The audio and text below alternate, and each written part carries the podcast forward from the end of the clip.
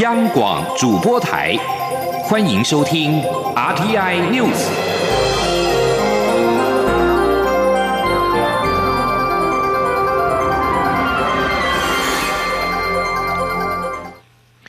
各位好，我是李自立，欢迎收听这一节央广主播台提供给您的 RTI News。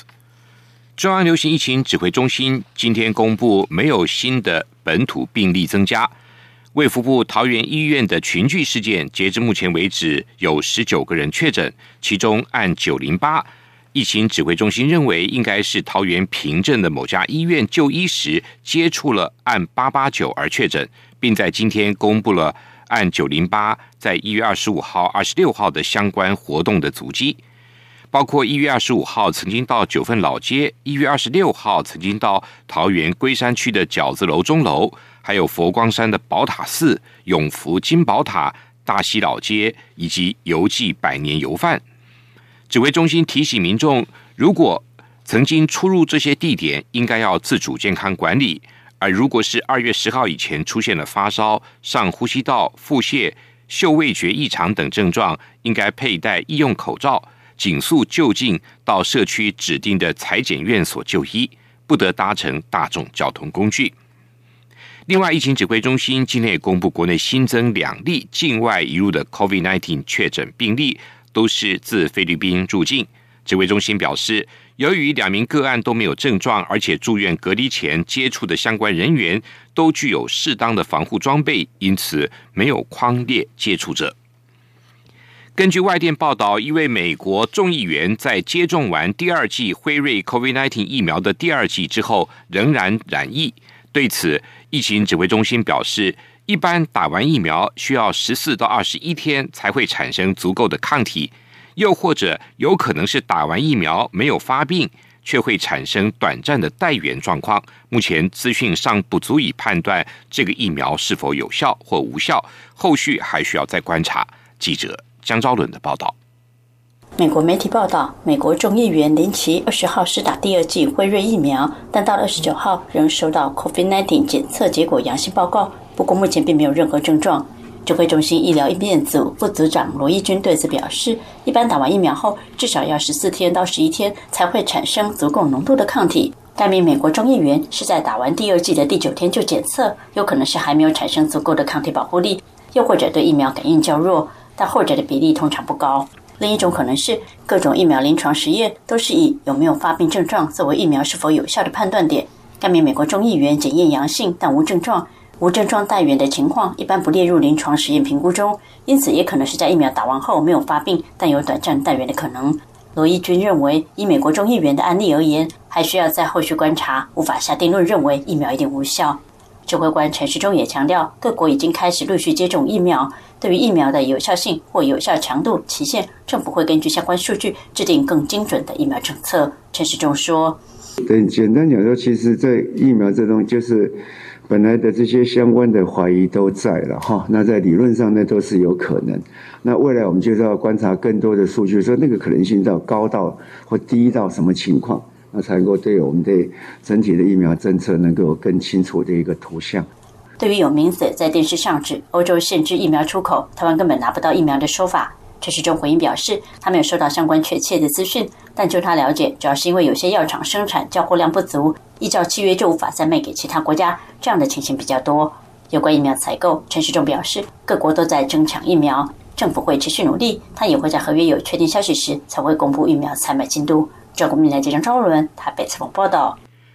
高雄市议员黄杰的罢免投票进入最后倒数。国民党主席江启臣今天表示，人民对于不适任、不适当的政治人物要行使罢免的权利，国民党会全力协助；而民进党则反批国民党倾全党之力鼓吹罢免一个地方问政的优质议员，才是政治力介入，激化社会对立。记者刘玉秋的报道。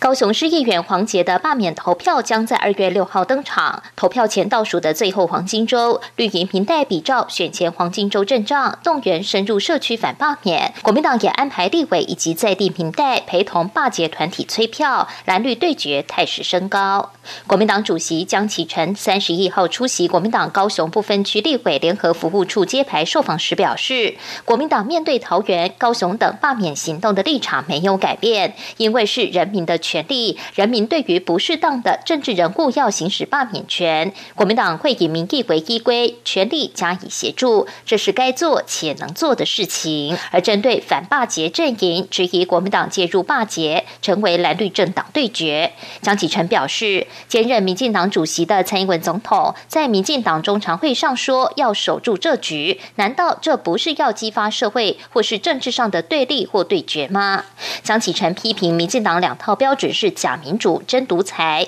并直言蔡总统已明显介入霸捷，呼吁民进党不要用国家机器凌驾民意。罢免是民众的一个权利啊，那民进党如果要把它变成是一个政党对决的话，这是用国家机器哦在霸凌民意，那只会激发更多民众的一个反弹啊，这也会让我们的市民感觉我们是小市民在对抗大总统，已经就变成不是一个啊单纯的地方民代的。罢免，但是我们看到很遗憾的，执政党还有蔡总统，很明显的介入到整个的罢免当中。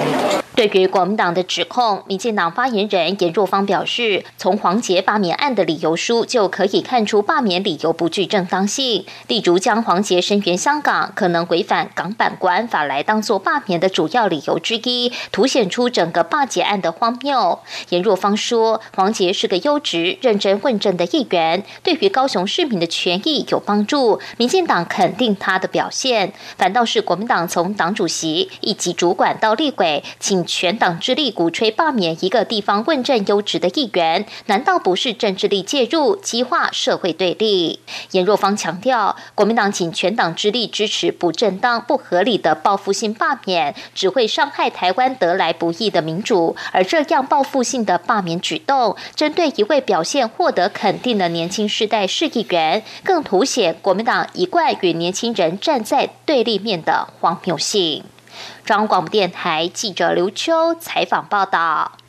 春节连假即将到来，进入疏运的高峰期。交通部长林佳龙今天表示，针对高铁、台铁跟国道客运的防疫强化，建议多搭乘公共运输，减少国道的拥挤，也会做好防疫，让大家放心搭乘。对于台铁、高铁在春节期间将管控站票，但持电子票证的乘客可能难以管控。林佳龙表示，施行方案都经过疫情指挥中心通过，将以总量管制设定目标，也会落实防疫入站量体温、戴口罩、加强消毒。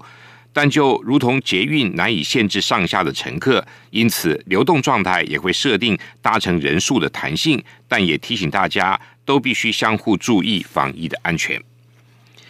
面对英国有意申请加入跨太平洋伙伴全面进步协定 （CPTPP）。今年身为 CPTPP 主席国的日本，将于二月一号晚间举行日本、英国及纽西兰三方部长级会谈。英国将会在会谈中提出加入的申请，预估春天开始进入正式谈判。